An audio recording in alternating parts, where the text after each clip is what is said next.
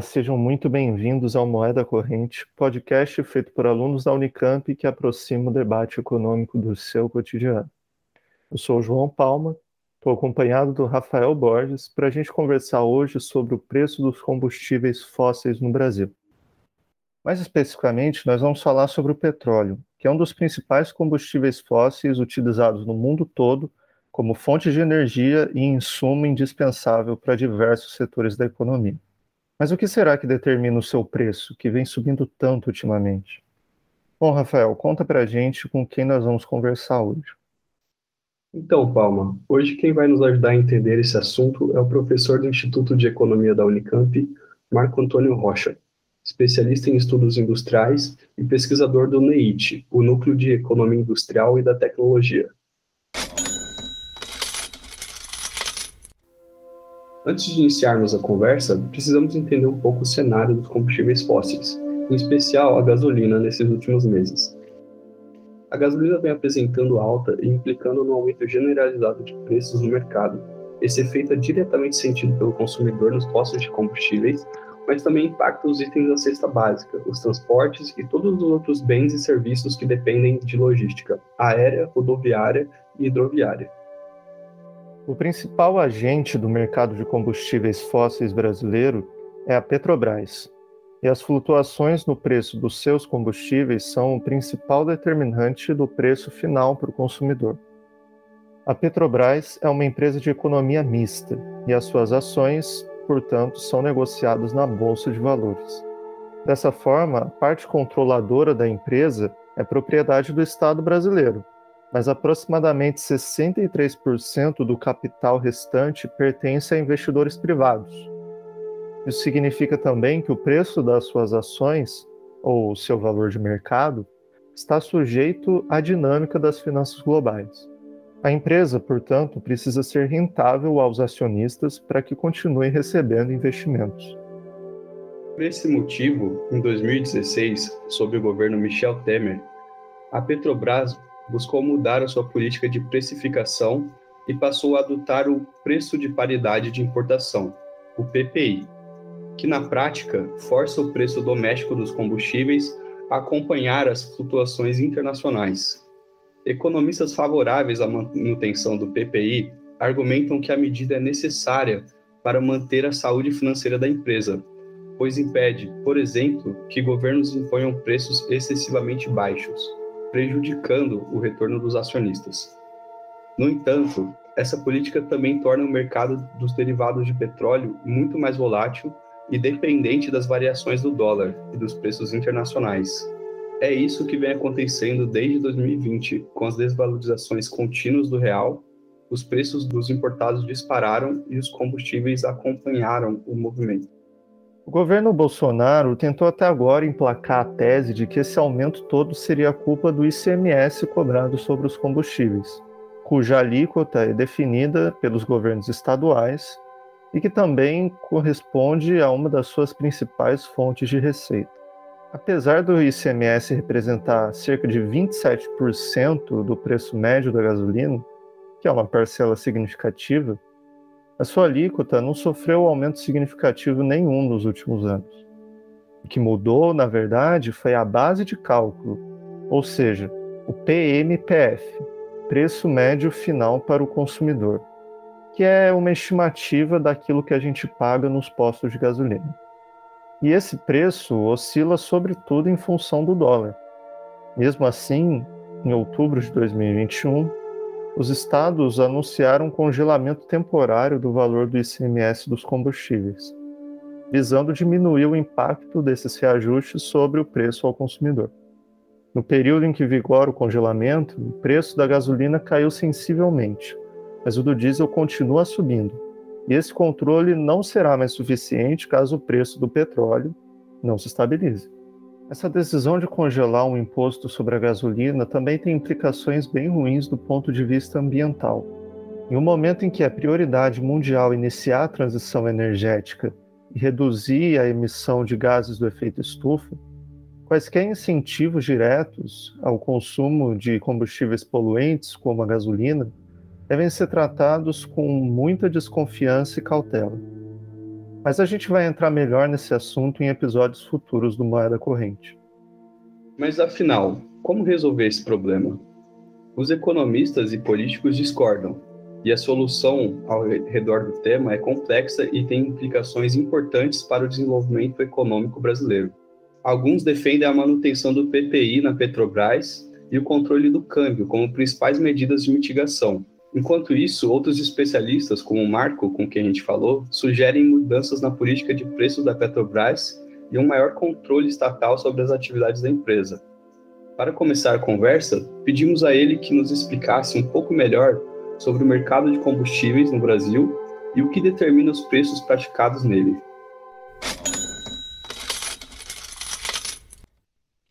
Bem, é, primeiro aí, bom dia, boa tarde ou, boa noite para quem estiver ouvindo a gente, dependendo do horário. Um, agradeço aí pelo convite do pessoal do Moeda Corrente aí para falar sobre esse assunto que está dando reper, muita repercussão né, ultimamente. É, bem, a, o que, que forma o preço do mercado doméstico? Atualmente, né, como já formou anteriormente, é sempre uma escolha de políticas de preço da principal empresa no Brasil, que é a Petrobras. Né? O que, que ela define como política de preço acaba definindo o que, que é o preço basicamente praticado no mercado brasileiro. Né? Atualmente, isso é baseado no que a gente chama de PPI, né? que é paridade de preço internacionais, de paridade de preço de importação. Significa basicamente o preço, o preço internacional convertido para a taxa de câmbio, mais o que a gente chama de passeio logístico, né? os custos referentes a frete, internalização do produto, e mais a margem da empresa. Né? Isso é uma, uma escolha política, a gente pode falar mais à frente disso, né, o, que, que, o que, que significa esse tipo de escolha política, o que está por trás disso, é, mas define o preço, na verdade, da refinaria, né, que é praticado, no, vamos dizer assim, no primeiro elo da cadeia, depois do, da extração. Esse preço é importante porque esse preço ele vai guiando né, o que, que acontece ao longo da cadeia, né, dessa, dessa cadeia de distribuição. Essa cadeia ela tem uma característica que é, é comum em outras cadeias industriais ou de, de serviços, né? que é a seguinte: ela tem uma simetria muito longa, né, muito grande, à medida que você se move dentro dessa cadeia. Então, nos primeiros gelos, que são gelos de refino, é, a característica do mercado mais comum é um tipicamente oligopólio se a gente olha para em termos internacionais. Quer dizer, você tem intensidade de escala muito alta, né? você tem uma questão locacional, né, de onde está o parque de refino, o acesso, a infraestrutura logística que é fundamental em termos de vantagem.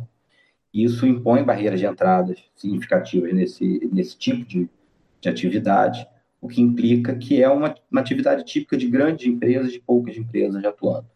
À medida que isso vai, vai chegando até o, a bomba de combustível, esse poder de mercado vai diminuindo né, na distribuição você tem um poder de mercado menor, você tem barreiras de entrada menores, e na, no, no posto, vamos dizer assim, essas barreiras são tipicamente de varejo, é, de uma atividade tipicamente de varejo. Então, isso, o que, que acontece? Né? Quer dizer, a capacidade de impor margem e de impor preço vai reduzindo ao longo que você vai, ao longo, a forma como você vai avançando nessa cadeia produtiva. Então, o que é definido na refinaria acaba definindo, acaba sendo o preço-chave para a cadeia produtiva como um todo. Né? Como é que são as características desse mercado no Brasil, assim, em termos de, de demanda? Né? Quando a gente fala em combustível, né, em venda de combustível no Brasil, basicamente 44%, esses dados talvez estejam, são anteriores à pandemia, talvez tenha, tenha sido modificado um pouco aí na pandemia, 44% é diesel, né, 32% mais ou menos, 33% é gasolina e 17% etanol, 2%, 3% GNV, bem marginal. Né? O, o biocombustível entra também na mistura, né, com, a, com a gasolina, como a gente sabe, e entra também na demanda final. Então, isso faz com que a gente tenha né, um, mercado que, basicamente, na metade dele, a gente está tá falando de, de diesel. Né? Por quê? Por causa do peso da matriz é, rodoviária na estrutura logística brasileira. Né? Então, o principal consumo de combustível no Brasil é diesel, né, 44%, seguido de, de gasolina, que é quase um terço. Gasolina e diesel é o grosso desse, desse mercado, marginalmente o etanol aí entrando. Né? Esse mercado é distribuído, né, era distribuído né, basicamente atendido até 2015, 2016 pela Petrobras. Né? Não só no refino, mas também numa grande participação da BR distribuidora né, no elo seguinte da cadeia. Né, o que fazia com que a atenção desse mercado, né, inclusive assim, o complemento necessário de importação para atender toda a demanda doméstica, feito também pela Petrobras.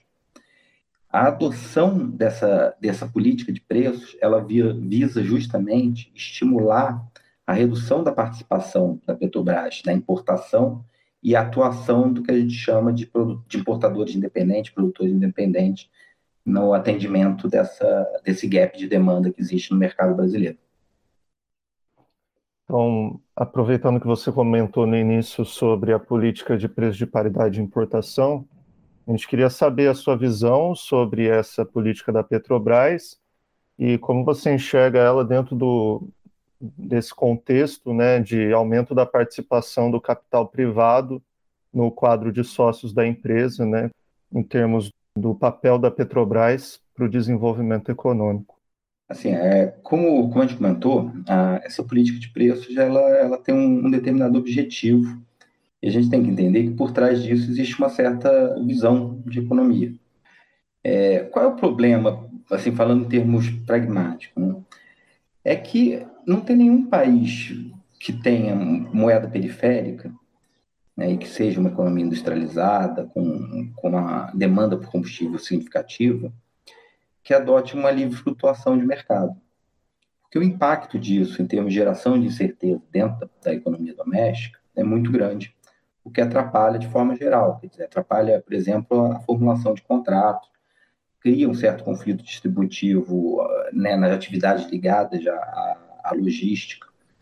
Então, essas questões né, acabam fazendo com que né, diversos governos de orientações diferentes, mundo afora, não só Brasil, mas no Brasil também é uma constante, tenham adotado pelo menos fórmulas intermediárias é, de preço.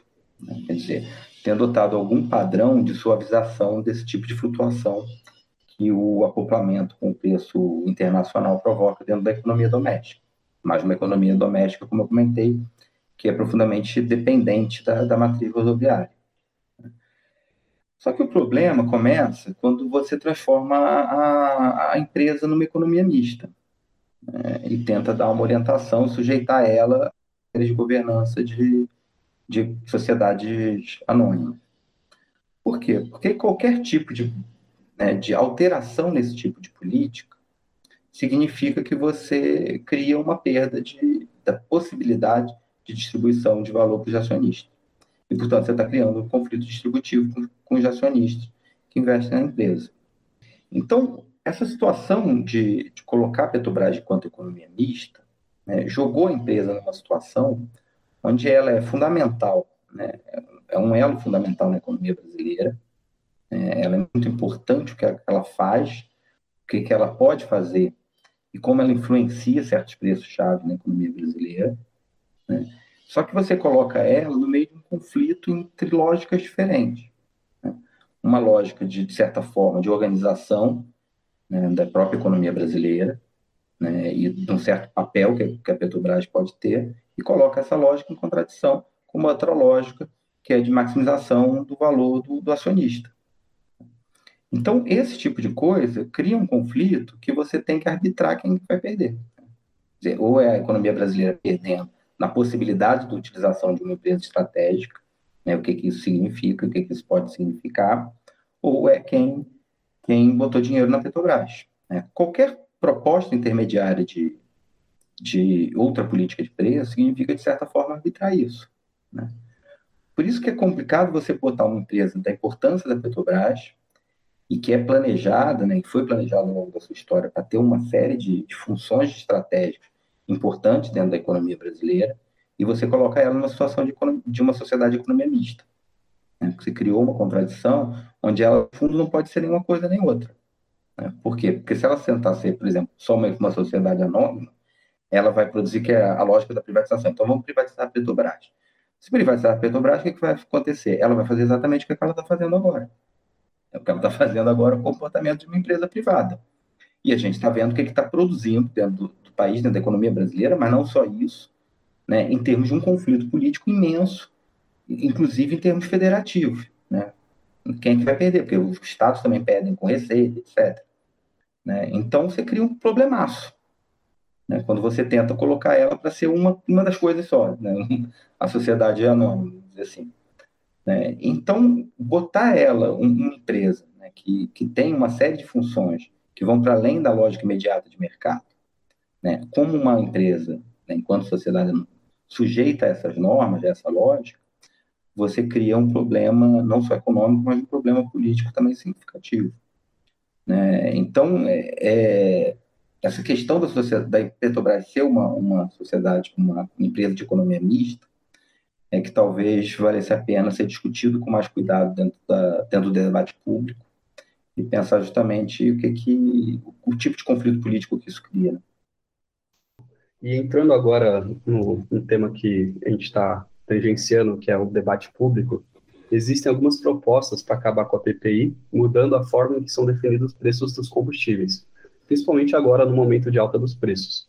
No fim do ano passado, uma proposta que ganhou bastante visibilidade foi a do PSOL, propondo que os preços sejam definidos a partir dos custos nacionais de extração e de refino. Você poderia detalhar um pouco para a gente essa ideia, a ideia por trás dessa proposta e também quais seriam as possíveis vantagens e desvantagens dessa política? Olha, é, essa é uma, da, é uma das propostas possíveis, né? Quer dizer, é você praticar o, o restaurar a Petrobras o papel dela enquanto né, uma empresa que, que tem o poder, a capacidade estrutural de comandar esse setor dentro da economia brasileira. O problema é justamente que, ao, ao longo dessa mudança da política de preço da Petrobras, outros operadores entraram nesse, nesse mercado. Né? E a Petrobras se desfez da BR Distribuidora, né? o que causa um certo problema em relação à, à forma como a Petrobras, a Petrobras pode ser reconduzida ao papel que ela já teve nesse, é, é, nesse setor, na forma de organização desse mercado no, no Brasil. É, existem outras propostas que também estão em discussão, por exemplo, a criação de um fundo estabilizador é o que está, no momento, ganhando mais força no, no, debate público, no debate político, né, pelo menos parlamentar. É, é uma possibilidade também. Né? Mas todas essas possibilidades, né, seja a criação de fundo estabilizador, seja operar a partir dos custos da própria Petrobras, é, e colocar a Petrobras novamente como uma grande operadora de importação também desse mercado, implica uma certa perda de capacidade da Petrobras distribuir resultados aos seus acionistas. E aí, novamente, ela cai em julgamentos referentes a critérios de governança que a empresa, uma empresa, enquanto a Petrobras, não devia estar sujeita. Né? Quer dizer, é, boa parte desses problemas não aconteceriam se fosse uma empresa plenamente pública. Né? Ela eles se colocam justamente pelo fato da Petrobras estar tá no meio desse, desse caminho. Por isso que a, a, assim, o padrão geral do funcionamento desse setor no mundo é um padrão estatal. Né? Quem comanda esses setores, tirando as, as empresas americanas, as retiradas de empresas americanas, basicamente é um setor estatal, né? quando a gente fala de petróleo. Né? E parte do refino. Porque geralmente né, o refino e a petroquímica também são elos integrados mundo afora e também com forte participação estatal. Né?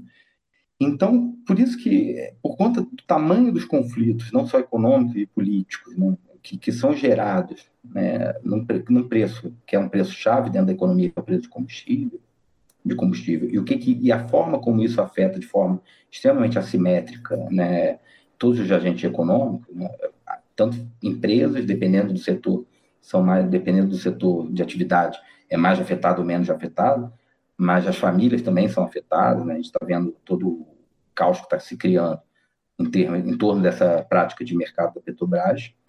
Né? Então, são, geralmente são empresas muito importantes, são empresas que, basicamente, elas se caracterizam né, tecnicamente por empresas que se aproximam quase de monopólios naturais, ou pelo, pelo menos localmente quase de monopólios naturais. Né? O, o setor não é extremamente oligopolizado no Brasil porque ele é muito protegido. É porque ele é muito difícil de entrar. Né? É um setor de barreiras de entrada muito alto, que é extremamente oligopolizado no mundo todo. Não é só no Brasil. Então, é muito difícil você se desfazer de uma empresa estatal, torná-la privada, impor uma lógica, vamos dizer assim, privada para essa empresa, e, na verdade, você cria uma empresa que tem um poder de mercado imenso. E muito difícil você controlar se essa empresa também não vai abusar desse poder de mercado. Né? Ou, sei lá, ter problemas referentes à própria operacionalização e criar uma escassez de um, de um insumo que pode prejudicar a economia como um todo. Então, por ser uma, né, o combustível fóssil dentro do modelo econômico que a gente está, ser uma coisa chave do funcionamento né, do, do, modelo econômico como um todo, né, ele é um setor muito estratégico, muito intensivo em escala, muito intensivo em poder econômico, muito oligopolizado, para ser tratado como um mercado qualquer. Por isso que a regra geral mundo afora é ser empresas estatais justamente por, por, ter, por dar uma capacidade melhor ao, ao próprio Estado administrar, né, gerenciar certos conflitos políticos e também planejar e garantir um certo horizonte de estabilidade maior dentro das suas economias domésticas. Queria que você falasse um pouco mais sobre uma questão que é o papel da empresa pública, né? A discussão, vamos dizer assim, teórica de uh, quais são os objetivos de uma empresa pública né, qual é a lógica pela qual ela deve operar, né, que aí acho que isso talvez ajude a explicar um pouco mais o argumento por trás dessa mudança na política de preços da Petrobras. Vamos sim, a, a empresa pública, ela é um, um, instrumento que é pensado numa época, vamos dizer assim, né, que vai lá ali mais ou menos, os pilares estão ali do, do entre-guerras e seguem é, ainda do, bem ativamente no período de reconstrução, pós-guerra na Europa, e eles acabam sendo vindo de exemplos, vamos dizer assim, para os estados desenvolvimentistas. Assim como a reconstrução europeia, quer dizer, a reconstrução não só europeia, mas asiática do pós-guerra, também foi um exemplo muito concreto né, da prática, vamos dizer assim, dos estados desenvolvimentistas. Esse período marca, basicamente, uma certa disseminação da, da empresa pública. Para que, que esse instrumento servia? Né? Esse instrumento, basicamente, servia para controlar né, setores que eram considerados estratégicos para o desenvolvimento desses países, né, o que forneciam insumos chaves, setores que geralmente eram extremamente, como eu comentei, oligopolizados e, portanto, fornecia a uma empresa privada poder de mercado que tornava é, esse elo dessas cadeias produtivas, né, quando, quando você tinha qualquer problema muito difícil, é, afetava a economia como um todo, e também permitir que essas empresas tivessem práticas de preço muito é, desastrosas para a economia como um todo. Né? Para além disso, ela serviu para a empresa pública, vamos dizer assim, para fomentar, né, adiantar o desenvolvimento de certos setores, principalmente quando a gente está olhando insumos básicos, que são chaves para a produção industrial. Né? Então, são setores, por exemplo, se falta aço, vai, vai gerar escassez de matéria-prima para uma série de, de elos de, da cadeia produtiva da indústria de forma geral, e isso vai acabar levando um atraso, por exemplo, no crescimento econômico, no aumento da produção, etc. Então, é justamente para. Assim, e como esses setores demandam geralmente investimentos de, de grande porte, eles também demandam, né, para ter um setor privado, vamos dizer, de escala muito grande em determinados setores, instrumentos de financiamento, de certa forma, sofisticados.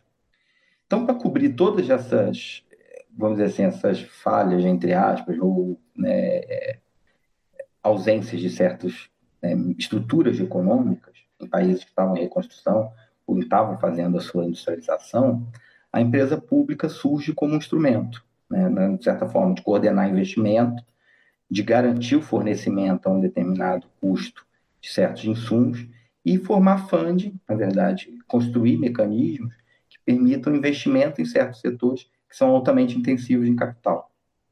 Na década de 80 e 90, a gente teve uma, uma espécie de crítica disseminada dessas estatais, né, desse, desse modelo de atuação de, dessas estatais enquanto, vamos dizer assim, uma estrutura de governança dessas economias em industrialização.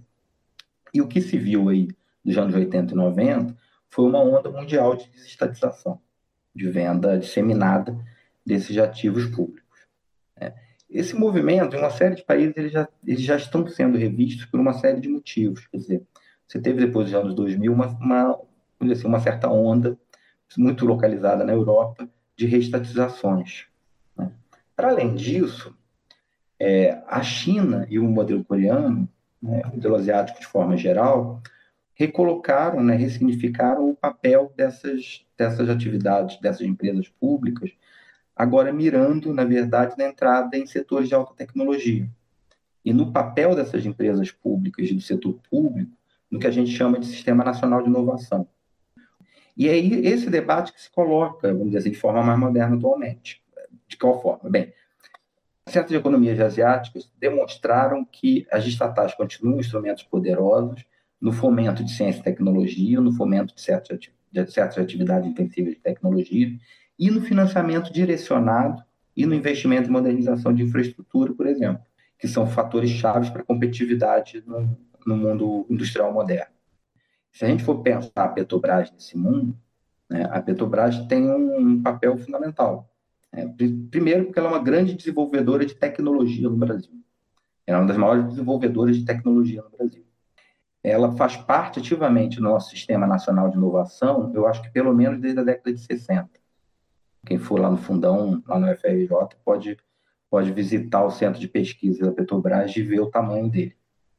Ela também patrocina uma série de outras pesquisas e atua como coordenadora de uma série de outras pesquisas realizadas em conjunto vasto de universidades brasileiras e já tem estudos significativos que ela tem um impacto muito bom na capacitação tecnológica da sua rede de fornecedores de equipamento, sobretudo quando a gente está olhando estação, né, águas profundas, que é o, o grande vamos dizer, foco tecnológico da empresa. Para além disso, ela é uma empresa que tem recursos, corpo técnico e conhecimento e envolvimento do Sistema Nacional de Inovação, que pode ser um instrumento importante, por exemplo, para a transição energética, como a Shell, por exemplo, está fazendo. Então, a, a, é nesse debate moderno, vamos dizer assim, do papel do Estado e das empresas públicas, que a gente tem que mirar. E também não é nenhum absurdo, aliás, isso acontece em diversos outros setores da, da economia como um todo, a gente pensar que uma empresa de petróleo, de combustível, num país que tem majoritariamente sua matriz logística baseada no transporte rodoviário, ela pode atuar como um, um mecanismo de, de, governança, de estabilização de preços, etc. Então, por tudo isso que, na verdade, a gente tem que olhar a Petrobras como um patrimônio público brasileiro. Quais são as suas perspectivas para os próximos anos da Petrobras e com uma possível vitória do Lula ou uma reeleição do atual governo? Bem, a, uma reeleição do, do atual governo, que prosseguiria seria esse modelo. O problema aí, né, começando pela né, por essa hipótese, é que esse modelo está gerando um conflito político imenso. E cada vez que esse conflito político avança, mais difícil ele fica de ser resolvido. Primeiro, porque maior, aumenta o número de operadores independentes no mercado doméstico, que vão perder muito caso a Petrobras volte a ter o papel que ela, ela, ela tinha, né? Dois, porque você né, vai, vai diretamente afetar o, o, índice da Bolsa de Valores quando você alterar a política de preço da Petrobras, porque o mercado vai precificar isso. Né? Então, você tem mais uma ponta de conflito político. E se você não fizer nada, a gente está vendo o que está acontecendo e como é que isso cria acaba também criando um tensionamento, inclusive em bases federativas, que é muito complicado de resolver. Então, como eu disse, o fato dela ser economia mista, ela cria um problema que é justamente esse. Todos os outros governos, a Nova República, Sarney, Collor, Itamar, Fernando Henrique Cardoso, Lula, Dilma, até o Temer, fizeram algum tipo de política de preços que, que não fosse radicalmente ligado à flutuação internacional quer dizer, garantiram de certa forma, por quê? Para justamente não se criar esse conflito político, né? diminuir isso antes dele, dele ganhar forma. Então, uma reeleição do Bolsonaro, você vai empurrar esse problema mais para frente, né? com a mesma prática que a gente está tendo, só que alguma hora isso vai, vai realmente se tornar um conflito político bem, bem grande a ter que ser resolvido, a ter que ser arbitrado de alguma forma. Eu acredito que a eleição do Lula ele mude essa política de preços. É, ele retome uma política de preços, talvez baseada no fundo de estabilização, é, ou talvez numa, num repasse médio de preço, através de uma média móvel, existem outros modelos. Mas o que, que acontece? Uma transição direta para o modelo anterior da Petrobras cria um conflito com o mercado bem significativo. É, então, eu acho que, pelo perfil do Lula, ele vai tentar moderar isso de alguma forma, para ir, de certa forma, reduzindo esse conflito político já existente, já colocado, e tentando adotar alguma solução intermediária nesse processo. Que eu acho que vai ser a temática também de uma eventual, que eu custo muito a crer que vai vingar, de uma eventual terceira via. É, quer dizer, também uma terceira via eu acho difícil manter esse modelo, vamos dizer assim, liberal extremado que foi adotado pela Petrobras na gestão do Pedro Parente. Porque o conflito político já criado em cima disso já se mostra um problemão, uma bomba relógio para qualquer governo ter que desarmar. Então, eu acho que, que mesmo uma terceira via, seja ela qual for, também não, manter, não manteria esse tipo de, de política de preço. É, muito obrigado pela sua participação. Se você quiser dar recomendações de materiais para o ouvinte ler, ouvir, assistir sobre esse assunto e também as suas palavras finais, fica à vontade. Eu agradeço mais, um, mais uma vez o convite. Para quem gosta, tem um, um, livrão chamado Petróleo, o título é bem sugestivo, mas que, que dá uma geral aí sobre, sobre a construção histórica do, do setor. E aproveitando a nossa, nossa cadeira de economia industrial, a, a Edith Penrose também, que é uma autora muito, muito conceituada, ela também tem um texto-chave aí sobre a indústria petroleira, que geralmente a gente não lê, mas é um texto muito importante na obra da, da autora. E aí, gostou do episódio? Não esqueça de seguir a gente no Spotify e ativar o sininho para você saber assim que a gente lançar um novo episódio. Nos acompanhe também pelas redes sociais, arroba moeda corrente, no Instagram e no Twitter. Este episódio foi apresentado por mim, João Palma, e pelo Rafael Borges. O roteiro é de Giovana Abreu e Matheus Lima, e a edição é de Tiago Garcia.